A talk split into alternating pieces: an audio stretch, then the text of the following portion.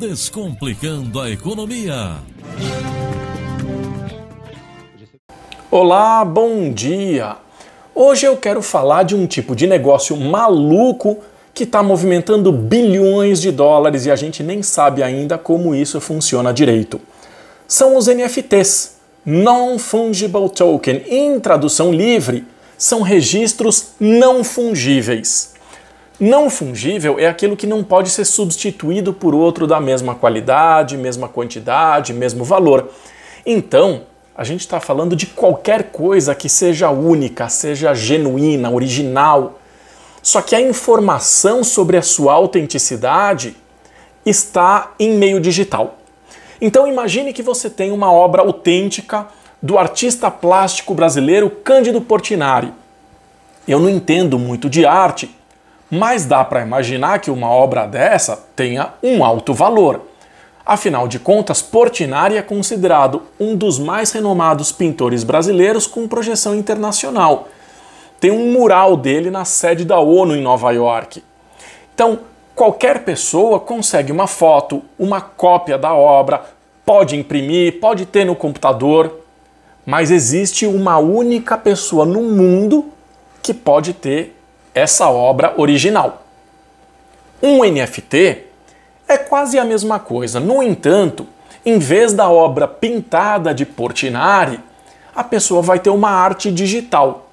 Pode ser uma música, pode ser um vídeo, pode ser um desenho, né? como por exemplo as artes que foram recém-adquiridas pelo jogador de futebol Neymar, que pagou mais de 6 milhões de reais por duas figuras digitais e o cantor Justin Bieber, que pagou quase 7 milhões em uma.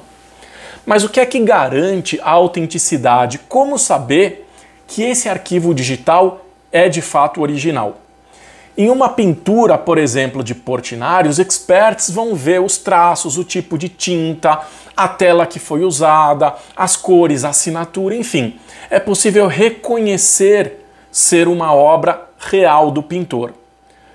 No caso dos NFTs, o que garante a autenticidade e a propriedade da obra é um sistema de criptografia em blockchain, que é o mesmo usado por criptomoedas.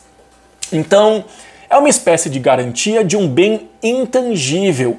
E esse mercado deve crescer muito nos próximos anos. Parece maluquice, mas é um caminho que a sociedade está seguindo, o exemplo do metaverso.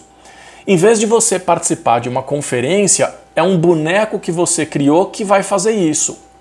Dadas as devidas proporções, restrições, é como se você tivesse um pseudônimo seu, assim como faziam os escritores do passado. Você cria em formato digital qualquer coisa que possa ter valor pelo fato de você conseguir autenticar e garantir a propriedade daquilo.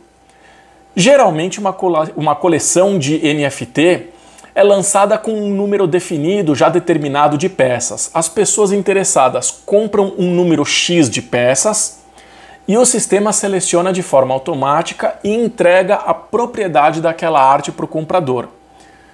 Como ele vai usar a arte? Aí o céu é o limite. Imagina, por exemplo, que uma pessoa famosa coloque essa arte que comprou no seu perfil do Instagram, do Facebook, do TikTok, enfim a imagem também fica famosa e as pessoas passam a desejar aquilo. E aí o valor sobe.